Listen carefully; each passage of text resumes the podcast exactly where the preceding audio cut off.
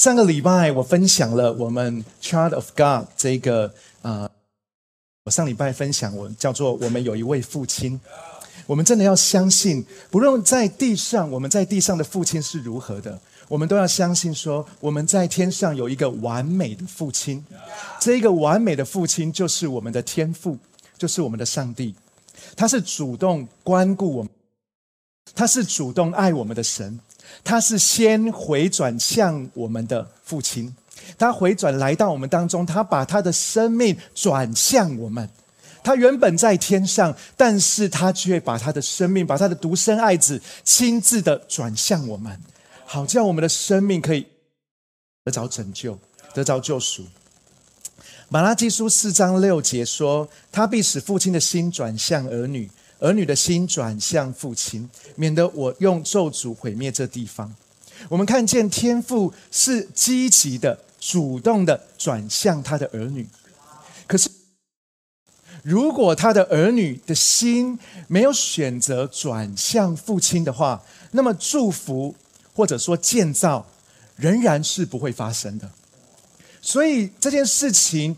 上帝的祝福跟建造要同要发生的时候，必须有两个很重要的事情：的心转向儿女。然而，儿女的心也要因着神的带领，也要因着神的恩典转向他的父亲。我们都知道，路加福音记载耶稣说过一个浪子回头的比喻。你要知道，这个故事的重点绝对不是这个人，这个故事的重点是什么？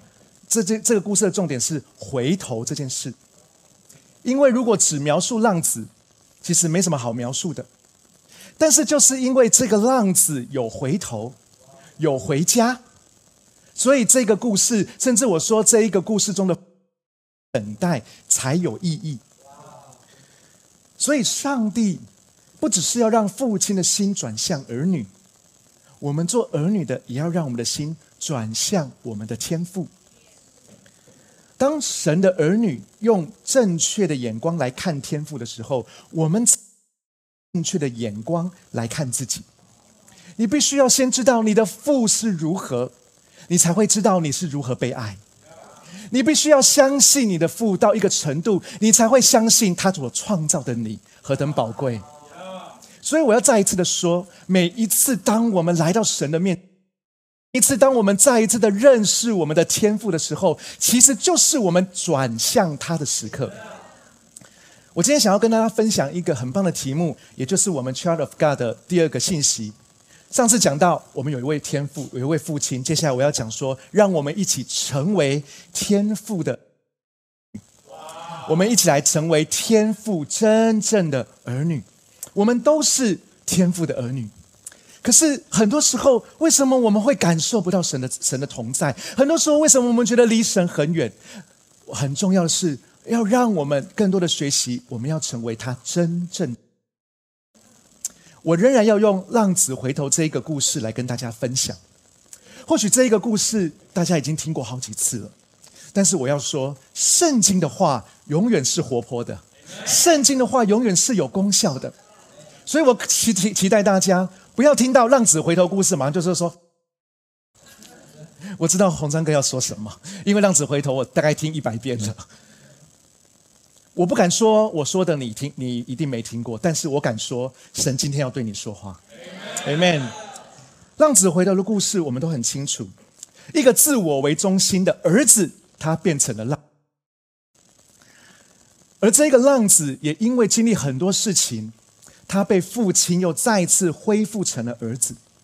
我们从故事里面看见，他不仅成为儿子，他不仅被恢复成为儿子，他还被恢复成为他父亲的真儿子。所以我说，我们信主了，没错；我们成为基督徒了，没错；我们受洗了，没错。但是我们有个目标，就是我们要成为真儿子，因为真儿子跟儿子还是有差别的。盼望今天的信息帮助我们，真的成为上帝的真儿子。故事的背景大家都知道，有一位有一个父亲，他有两个儿子，有两个儿子，除非是双胞胎，就算是双胞胎也是。有两个儿子，一定会有一个是大儿子，一个是小儿子。这个小儿子他突然说，跟他父亲说：“把我应得的家产给我，把应得的儿子是没问题的，把应得的嘛，这是你应得啊，早拿晚拿，反正都要拿。”所以小儿子说：“把应得的我应得的财产给我。”父亲就给他了。但是重点就是这个儿子就把这一个他所得到的产业，他就拿着就离开家了。他离开家就在资财，他在外面呃这个呃吃喝嫖赌，享受他觉得应该享受的生活，把钱一掷千金，一下子就花光了。但是他一下子花光，他不敢回家，他就想尽自己的办法，让自己可以存活下去。他帮人家喂猪，他就连那一个。东西所谓的豆荚不是豆子哦，是豆荚。豆荚就是人不吃的东西，是要给猪吃的。就连要给猪吃的东西，他都觉得我可不可以拿来吃啊？在这么潦倒的情况之下，圣经上面告诉我们，这一位小儿子他突然有一个感动，一个感受。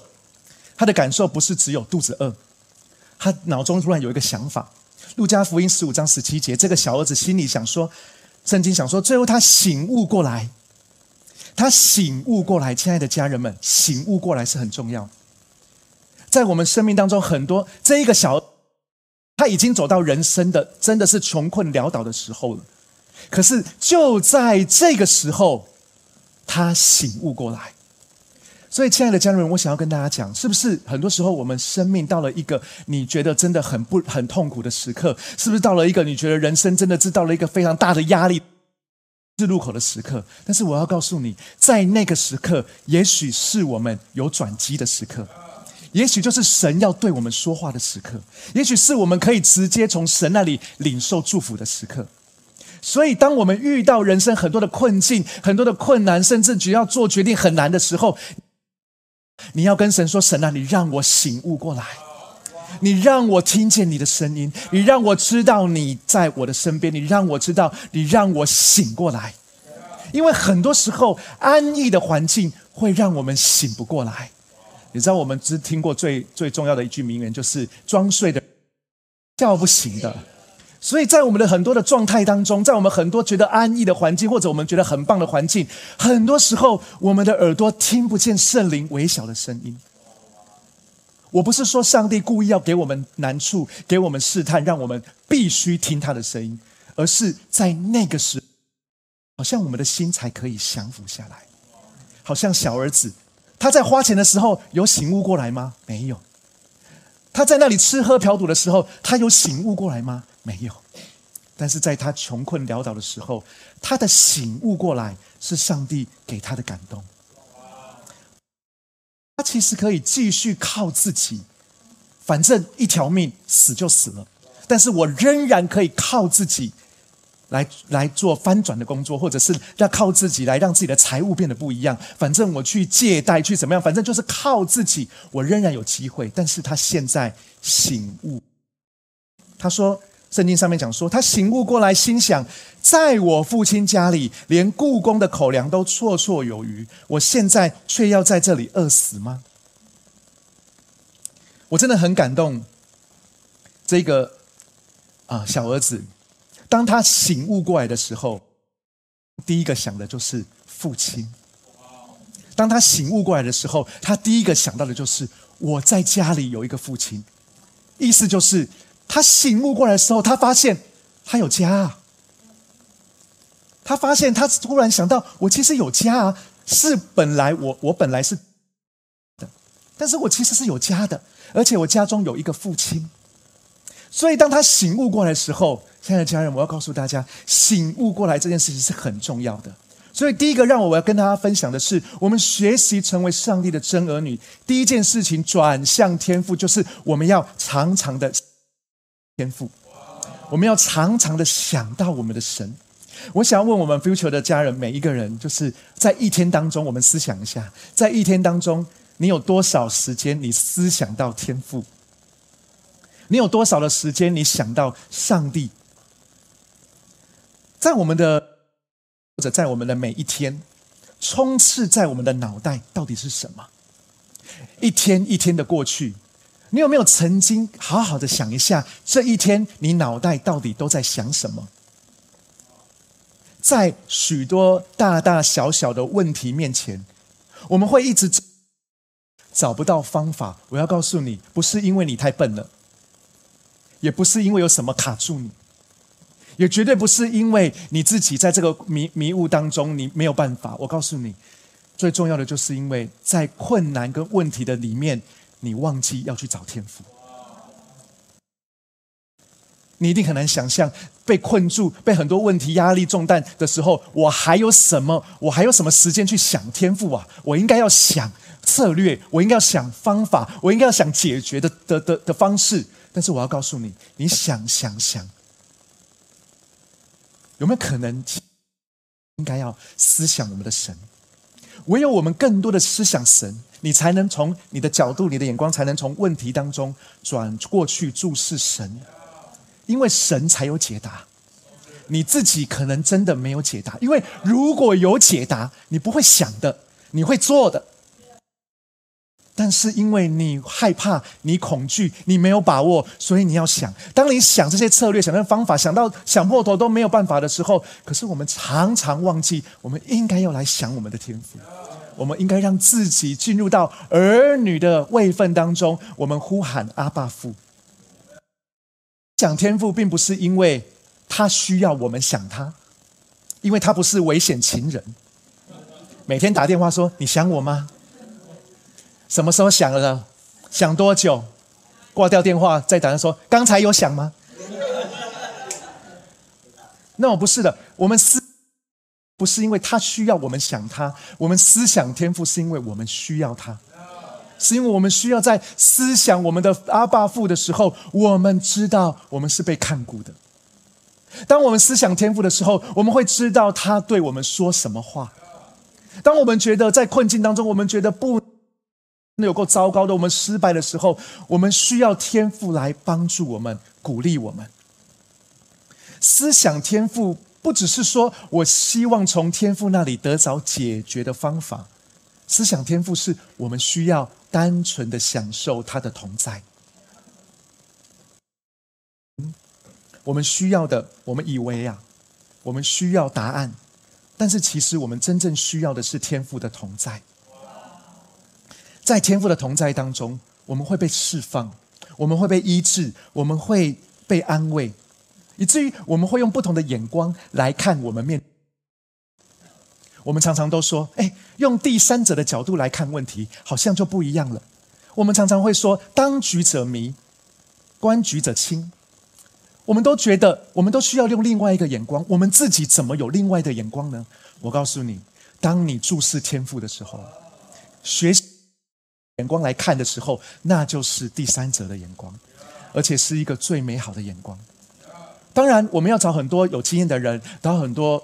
啊，这个我们的长辈或者我们其他的人来帮助我们有一些意见，这是没有问题的。但是让我再说一次，很多时候我们面对问题，我们只想解决办法。是我想要告诉大家，让我们在解决方法的同时，我们也说，我们也来到神的面前，说：“神啊，我是你的儿女，求你帮助我，让我用不同的眼光来看我的问题。用不同的眼光看问题，你会有不同的答案。”自己一天当中，我会自己拨一个时间，我让自己跟天父上帝对话。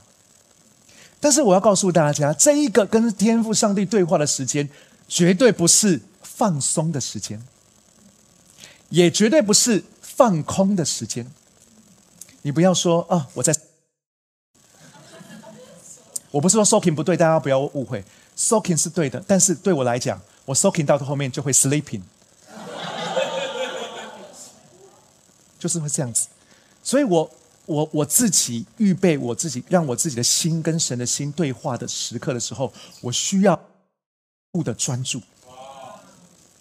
让我再说一次，如果你真的要跟上帝有一个互动很深的互动，不要临时抱佛脚的心，也不要觉得上帝快点来，圣灵快点来。No，你要给神一个时间，不是因为神需要时间，是因为我。我们的心在安静的里面，重点是我们需要高度的专注，让自己专注在神的身上，让自己专注在阿爸天父的身上。所以当我在跟神互动，跟心在跟神互动的时候，我是高度的专注，我保持自己的天赋的关系的里面，让天赋来安慰我，让耶稣的福音对我说话，让圣灵的启示来带领我的脚步。现在重点来了，天赋的爱。耶稣的福音、圣灵的启示，这些东西要我要怎么知道这些东西？我要怎么让他们来对让这些来对我说话呢？我们要读圣经，因为所有的启示、所有的意念、所有甚至诗歌当中敬拜在你里面的感动，都是从圣经来的。只有真理才会对我们说话，只有真理才会对我们的生命有建造。所以我再次鼓励大家，我们需要读圣。需要让神的话充满我们。圣经上面鼓励我们说：“你们得救在乎归回安息，你们得力在乎平静安稳。”我们都想要得救，我们都想要得力。那么归回安息是什么意思呢？耶稣自己说：“人子是安息日的主。”所以原来归回安息的意思，就是要让自己的心转向神，让自己的心转向我们的天赋，你才会归回安息。不然你自己在那边 soaking，在那边休息，在那边放空，在那边看电视，你不会得着安息的。让我再说一次，你有放的方式没有错，但是如果我们的心是要跟天赋有连接，我们的心要更多的来思想天赋的时候，我们很需要的高度的专注，我们需要回到神的面前，我们需要有一个 quality time，需要在这个时间当中，让我们。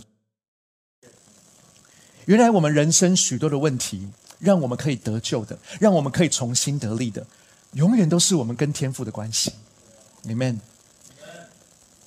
接下来我想要邀请一位一个一个人来上来做见证。哇，这个人呢，呀，这个人呢，入去这个教会的时候，我跟慧茹姐曾经有一次跟他一起去吃一个早午餐，去一个店家吃早午餐。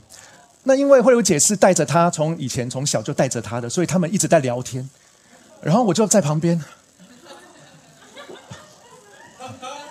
我的东西早就吃完了，聊得可开心了。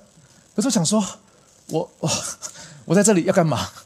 但是你知道，当我听见这一个人生命的故事的时候，当我听见他在信仰过程当中，他生命当中的许许多多跟神的互动的时候，哇！我发现。哇！我真的对这个人，我真的不认识，我要更多的认识他。很感创立了 Future，我们在这 Future Future 当中这两年多三年的时间，对这一个人，我们真的是越来越认识。我们看见他的改变，我们看见他的成长，我们看见他生命更多更多的，甚至影响许多的人。哇！我真的每次看见他，我就知道 The Future 一定有神的。每次看见他，有神机的啦。感谢神，因为在神的里面总是有恩典，总是有希望。对啊，这是谁呢？他是我们 Powerhouse 的人，他是我们的琴手，他今天是我们的寿星。呀让我们一起欢迎恩。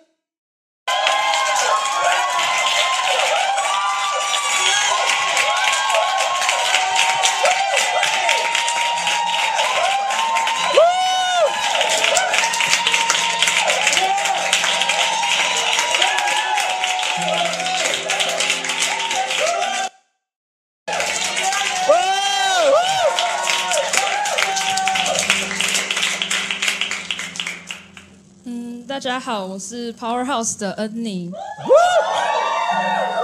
嗯，今天想要分享我在最软弱的时候经历了天赋的爱。哇！一直以来我都有一个习惯，就是每个礼拜我跟一个特定的朋友见面的时候，都会跟他拥抱。然后我一直都单纯的认为这只是一件会让我感到开心的事情。但几个月前，因为一些原因。我跟这位朋友无法每个礼拜都见到面，都不会有拥抱。所以这几个礼拜过去，我发现自己越来越累，就像没有被充电的手机一样，一直在耗电。哇！就在某个星期天晚上，我的情绪好像累积到了一个极点，我想哭，想发泄，但都哭不出来。于是我想，也很感人的电影，看看能不能帮助情绪发泄出来。看了之后，哎，果然很有用，我就开始哭了。然后殊不知一哭就停不下来，直接哭了好几个小时。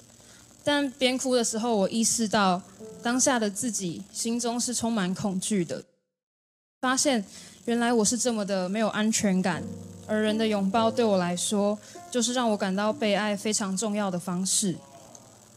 那个时候已经半夜了，我很想立刻出门找朋友抱我，但理性上要知道这是不可能的。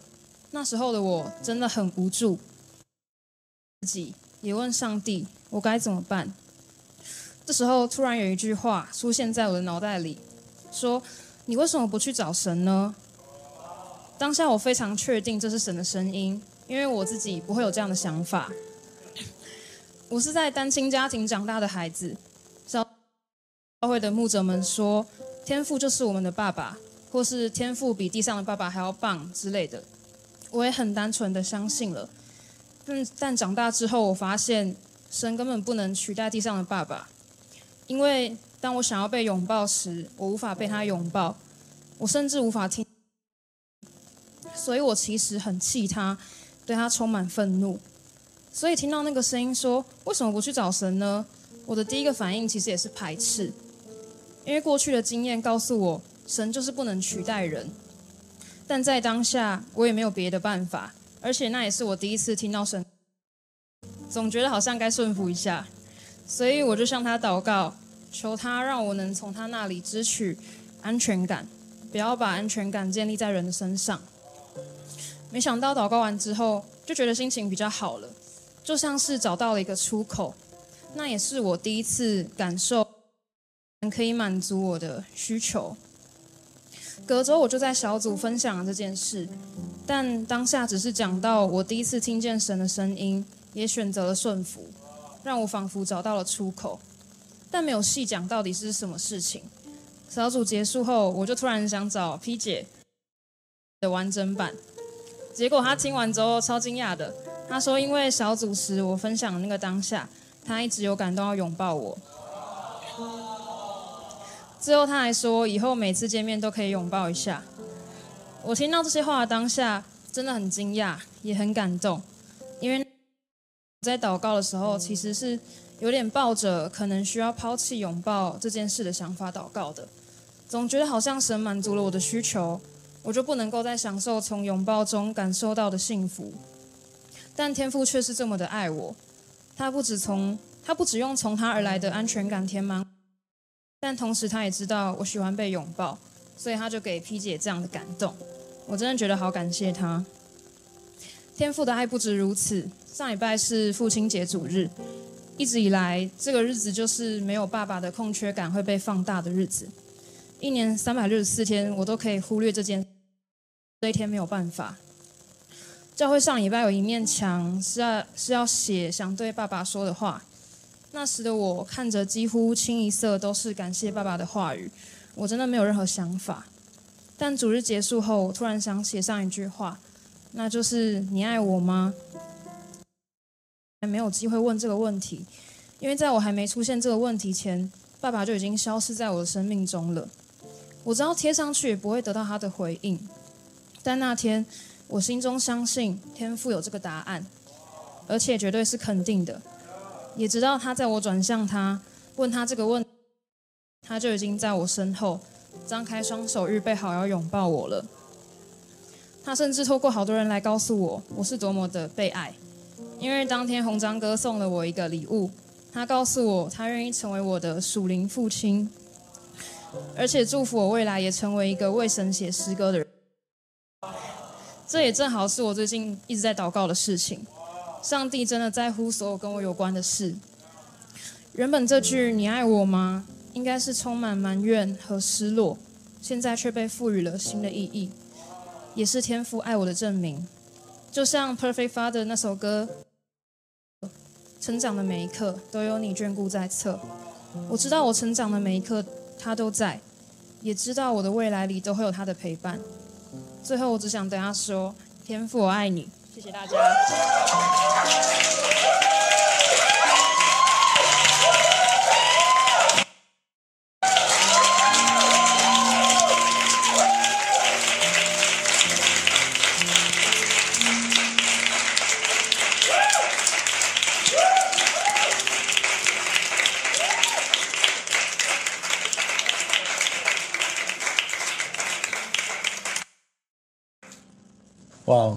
，so good！知道，如果你认识恩妮，你会知道他今天站在这里讲这些话，内容全部的内容，这基本上就是一个神迹了。如果你认识他的话，你会知道，多年前两，甚至不要说多年前，年前你叫他做这件事情，他都不会的。当我们的生命遇到人生很多的困境，不管是工作、学业。家人、家庭、健康、财务、关系，很多的问题在我们的生命当中的时候，他来到我们的生命，办法阻挡的，他一定会来的。很多时候也不是我们希望他来的，不是因为我们想要自己去迎向挑战。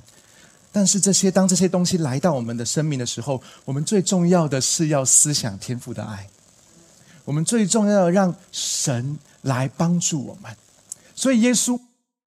说你要先求神的国和神的义，你要先来思想天赋，你要先来想神，这些东西都会加给你。我们不是神，不是要跟我们交换条件，而是神知道，当我们去再一次的在天赋的里面成为他的儿女，很多问题就有了出口。我相信人总是想要解决问题，但是神渴望的是要建立关系。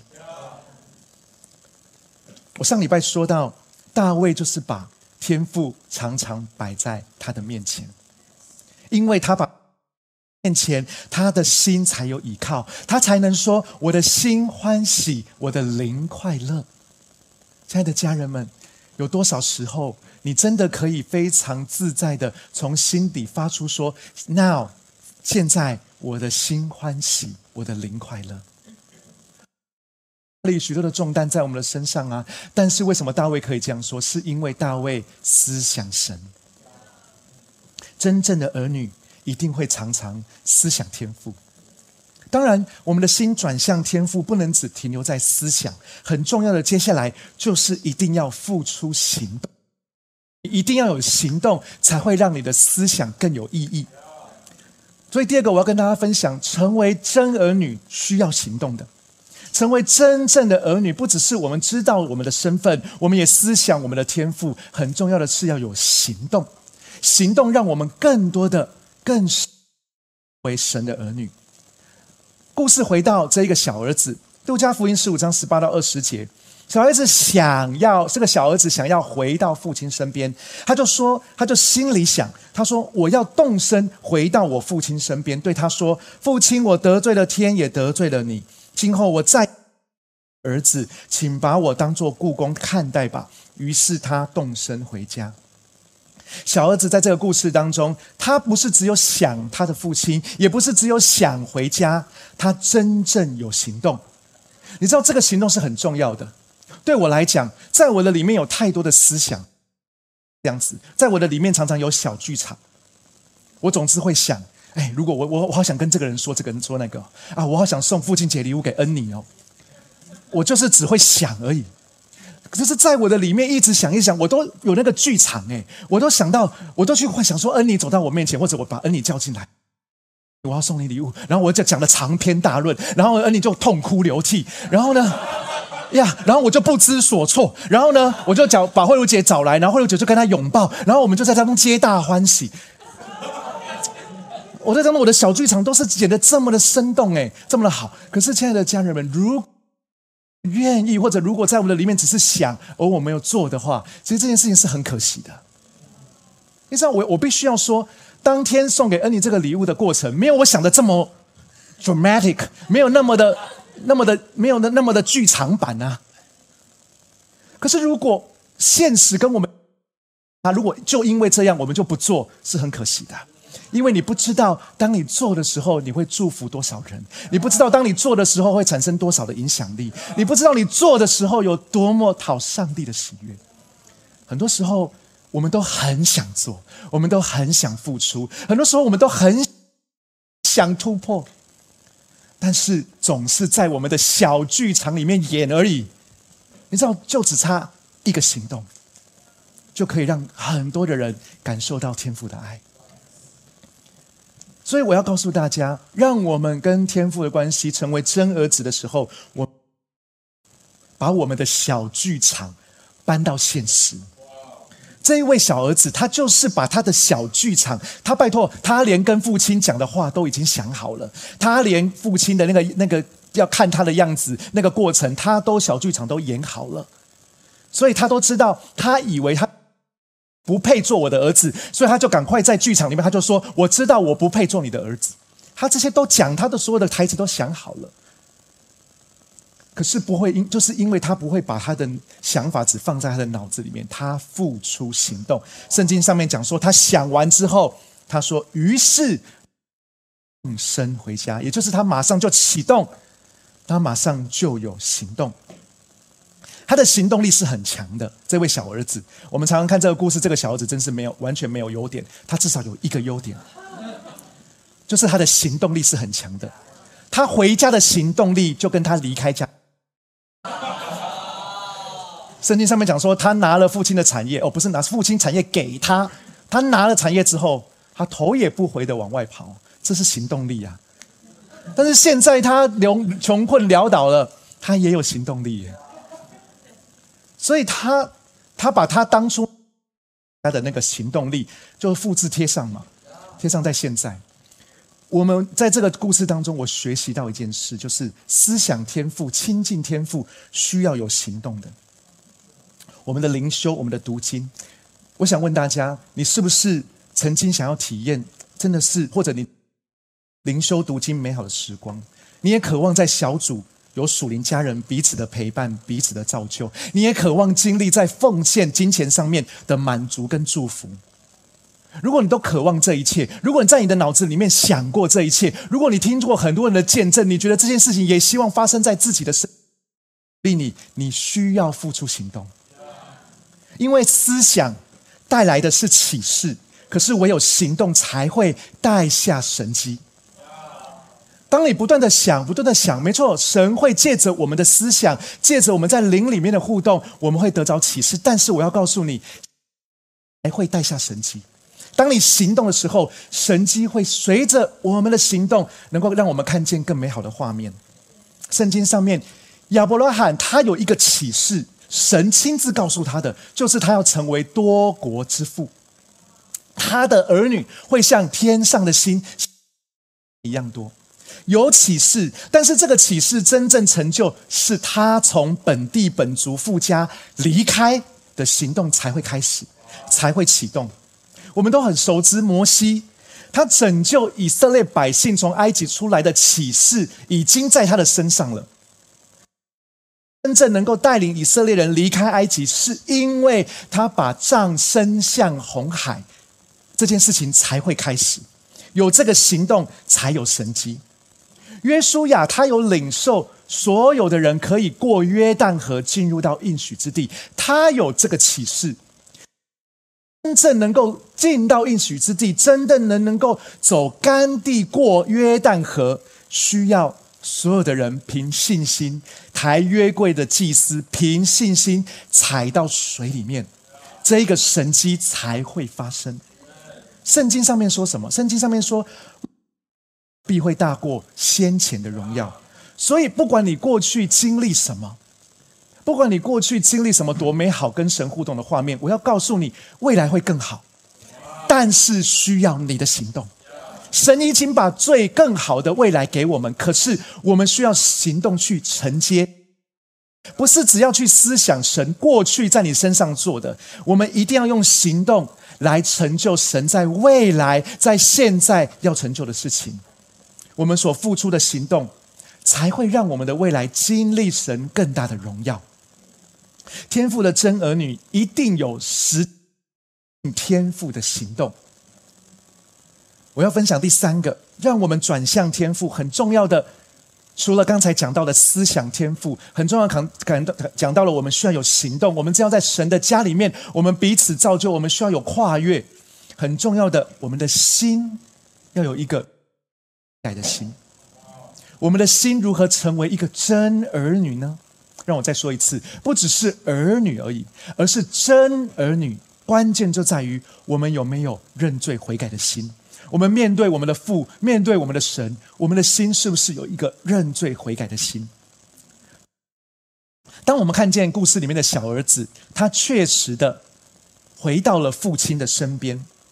当他跟父亲第一次这样子，呃，从离开家到现在从来没有再回家了，而现在第一次回到家，他第一时间看见父亲。圣经上面描述说，小儿子说：“父亲，我得罪了。”这就是他的小剧场，他把它实行出来，他说出来了。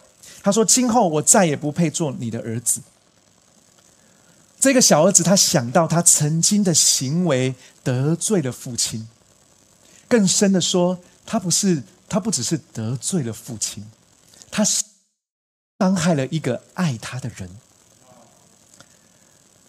导致这个家分崩离析。所以他向父亲承认他自己的罪。另外，他觉得他犯的这个罪太大了。他唯一想到弥补的方式，就是自愿放弃儿子的身，让我成为一个故宫吧，代表他悔改的态度。我想要问大家，问亲爱的 future 家人们，在我们的一天当中，我们是不是每天都能够有一个做认罪悔改的祷告，在上帝的面前？我们的祷告除了祈求，有没有可能？让他帮助我们检视我们每一天所思所想、所作所为，帮助我们看看我们自己是不是有得罪神的地方，或者说得罪人的地方。我曾经分享过，我每一天一定会有一时间，绝对不会忘记我跟神认罪悔改的时间。这个时间就是洗澡的时候，只要我不忘记洗澡，我就会认罪悔改。这是个联动。这个联动是会让我，这毕竟我的记性不是很好，所以我每一次洗澡，我就会想起，或者就会帮助我体的肌肉的一个记忆，就会帮助我来到神的面前。但是你知道，我们家的洗澡是有这个莲蓬头的，当这个水洒在我身上的时候，我就会觉得啊，神的宝血，天上的江河，洗净我一切的罪，然后我在洗。沐浴乳起身体的时候，我就是知道说哦，我的身体被神洗净，比雪更白，哇！我就在那里这个宣告上帝的上帝的赦罪。你知道，当我在那个时刻，我每一天都会有一个时刻思想，而且毕竟在洗澡的时候，你们应该跟我一样吧？洗澡不会有，就是洗澡至少应该就是日一个人的。自己一个人的，就是表示我自己一个人。我讲什么什么，我我我犯了什么罪，或者讲我什么曾经怎么样，我的思想有怎么样的不好，我都可以说。这是我自己跟神非常亲密、非常敞开的事。哎，洗澡的时候做认罪悔改是超级好，因为如果真的这个感动的点到了，你哭的时候，你分不清是泪水还是自来水嘛，所以是很棒的，而且在。在在里面，如果在感受到了，你想要跟上帝、天赋上帝唱一首，浴室的回音是非常的好的。对我不是想要大家学我，但是建议一下。你知道认罪悔改不是我们想象中的严肃的事情，也不是我们想象中很很情绪化的事情。我要告诉大家，认罪悔改的。是选择，当我们犯错的时候，不是逃避，不是辩护，而是选择来到神的面前。当我们犯错的时候，是选择来到神的面前，承认自己的软弱，让圣灵来启示我们自己的盲点，甚至给我们勇敢承认我们的错误。我真的相信故事里面的这一个父亲，他的确他会很心疼自己，很心疼自己的小儿子。在外面的遭遇变成这样，一个孩子拿着所有的财宝出去，结果现在变成这样。对这个父亲心疼没错，但是我自己觉得，也许这位父亲宁愿看见他的小儿子是这样落魄潦倒的状况回家，他也不希望他的儿子是衣锦还乡，可是毫无悔意，甚至更加目中无人。如果我们真正知道自己是天赋的儿女，我们就不怕承认错误，我们就不怕自己现在的状况是如何，我们就不怕自己好像好像我们担心自己现在的状况没有办法来到神的面前。当我们知道我们是之后，我们就会知道他是真父亲。真父亲会接纳我们一切的软弱，我们一定可以来到他的面前。我们不怕承认错误的原因，是因为我们知道承认错误并不会失去身份，反而会挽回关系。事当中，我们看见，当这个小儿子愿意在父亲的面前，亲爱的家人们，让我们再说清楚一点：他在父亲的面前，也就是他伤害他的人的这个面前。他来到他的面前，跟他认错、认罪。他不是传赖，任何的方式，其他的方式，他用来到这个人的面前来承认他的错误，因为他要挽回关系。他以为他会失去他儿子的身份，但是父亲这一位父亲，他知道在所有的认罪。里面关系会被恢复。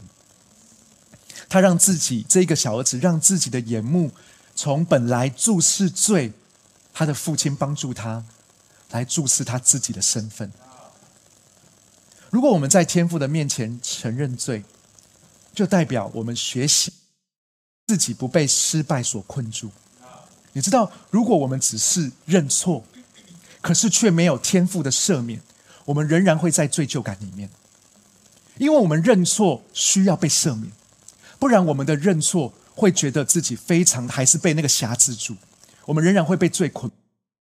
但是唯有我们来到这一位赦免我们罪的天父面前，我们全然被赦免，是因为耶稣基督已经在十字架上成就一切赦免，他已经成为那一个在在祭坛上的羔羊，以至于我们的罪都可以得到赦免。重点是我们要来到他的面前。耶稣基督的里面，在神的爱里面，我们永远可以成为新造的人，因为赦免已经为我们预备了。路加福音四章十四到十六节，我们很熟悉的经文。我们既然有这一位，哦，对不起，这不是路加，这是呃希伯来书。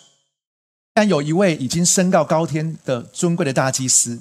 上帝的儿子耶稣就应当持守我们所认定的信仰，因为我们这位大祭司并非不能体恤我们的软弱，他与我们一样，曾经面对各样的试探，却从来没有犯罪，所以让我们坦然无惧的到他自恩的，好领受怜悯和恩典，做随时的帮助。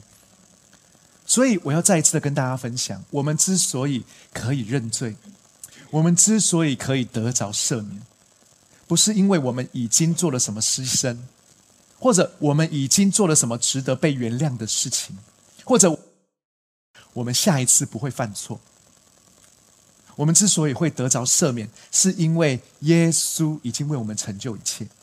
耶稣成为了我们跟上帝之间的大祭司，他已经成就了一切的赦免。他的保险为我们我们的罪。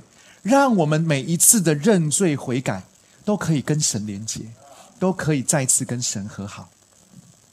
回到故事中，小儿子，我们知道小儿子从来都没有，他回到家中，他跟父亲讲这些话，他没有做过任何弥补，但是他有一颗真实认罪悔改的心。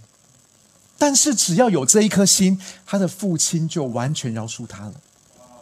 而且恢复他身为儿子的身份，你知道吗？这位父亲为什么会直接把袍子放在加在他的身上，还戴上，把鞋子给他穿上的原因，是因为这位父亲在门口等候的，他不是等一个故宫回来，这位父亲是在等他的儿子回来，是等他这一位愿意认罪悔改的儿子。圣经中诗篇告诉我们说：忧伤痛悔。必不轻看。天父的真儿女，我们如果成为天父的真儿女，我们可以坦然无惧来到天父的面前。我们每一次、每一天、每一个时刻，我们都可以跟神认罪悔改，以至于我们有力量来到人的面前的犯错。小儿子过去犯了错，但是他现在真心的悔改。他不只是这个人回家了，他的心也回家了。我必须说，这一个小儿子，他不仅回家成为儿子，真的相信，因为他的心回家，他也成为了一个真儿子。但是我们知道，这个故事还没有完，因为家中还有另外一个儿子，就是大儿子。大儿子他在家中看见这一切事情上演，然后呢，父亲为了这个小，就开 party 宴乐欢喜跳舞，而且还宰杀肥牛肚。宰杀最重要，在那个年代最最最重要的这样子的一个欢庆的时刻，大儿子看到这一切，他就自己很生气，他自己很生气，很可爱，他自己很生气，他还不是我在一个房子的角落里面生闷气，他跑出去了，因为房子里面都是开心的声音，所以他自己跑出去，他跑去到田间没有人的地方，他在那里自己可能坐蹲在地上戳洞。可能坐在地上，在那边摇手指，他很生气，生气，不能谅解小儿子，不能谅解父亲。圣经上面讲说，这个父亲来到这个大儿子身边，他跟他讲说，《路加福音》十五章二十九到三十二节，父亲跟大儿子说：“你呃，大儿子跟父亲讲说，他说，你看我伺候你这么多年，听说我伺候你这么多年，从来没有违背过你的命令，可是。”你没有给我一只羊羔，让我和朋友一同欢宴。可是你这个儿子在娼妓身上耗尽家财，他一回来，你倒为他宰了肥牛犊。这个儿子把心中所有的苦毒、埋怨、所有的生气，在这个时刻一次爆发。我要告诉大家，小儿子回来只是一个引爆点，但是所有的一切是累积而来的。是从小儿子回来，甚至从这个大儿子觉得他服侍他的儿，他的父亲这么多年，那个那个东西在他的里面一直压抑到后面。当他这个小儿子，他的弟弟回来之后，发生这件事情，他才爆炸。但是父亲却，他的父亲知道他会爆炸，可是父亲仍然亲近他。我想要告诉大家，就是在我们。我们觉得我们最不容易亲近，我们满身是刺的时候，天父就要来亲近我们，因为他不怕我们的刺，他想要来拥抱我们。这位父亲跟他的大儿子说什么？他说：“孩子啊，他跟他说，孩子啊，你一直在我身边，我所有的一切都是你的。”我所有的一切都是你的。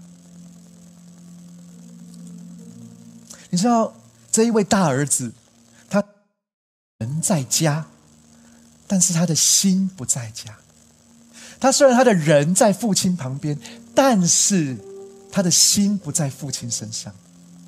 大儿子虽然在家，虽然是儿子，表面上看起来是一个没有离开。乖的儿子，但是他的心却是故宫的心，因为他跟他的父亲说：“我服侍你这么多年。”他说：“我，我，他不是说我陪伴你，他也不是说我孝顺你，我跟你在上面讲说，上面讲说我伺候你这么多年。就算大儿子在家中，但是他没有成为真儿子。”即使我们是已经是基督徒了，即使我们信主很久了，有没有可能在我们的里面，每一次我们来教会，每一次我们跟神，我们仍然是故宫的心？如果我们的心仍然是故宫，那么我们就还是故宫。只有我们的心是儿女的心，我们才会成为真儿女。我真的相信，父亲期待的不是一个行礼如仪，可是内。孤独的乖儿子，父亲期待的其实是一个真儿子，是一个可以真实享受自己儿子身份的人，是真实的让自己属于父亲，也让自己属于这个家，而且永远不会。我想要鼓励所有亲爱的 future 家人，天父盼望我们每个人都成为真儿女。当我们成为真儿女的时候，我们才能够真正的享受天父的爱，我们才能够让天父的爱持续的建造我们的生命。我们的天父是一个完美的父亲，但是我们可能不是完美的孩子。没关系，我们虽不完美，但是我们可以成为真儿女。我们可以常常想到天赋，让天赋对我们常常来说话。我们可以对行动力，我们留意自己的软弱，我们可以常常在他面前认罪悔改。我想要告诉我们所有的弟兄姐妹，我们 future 的家人，天赋的心已经转向我们了。愿我们的心也能够转向天赋。不管是小儿子还是大儿子，愿我们都能够成为真儿子，因为真儿子的心会一直一直转向天父，真儿子的心会让我们更深更深的领受天父的爱。Amen。从座位上站立起来，让我们一起用这首诗歌，一起来敬拜我们的神。嗨，很开心有你一起收听我们的主日信息，也希望今天能够更多祝福到你的生活和生命。那如果你想要更多认识这份信仰，或者更多了解 The Future 未来复兴教会，都欢迎在资讯栏上的连接联络我们，让我们可以帮助你哦。祝你有个美好的一天，拜拜。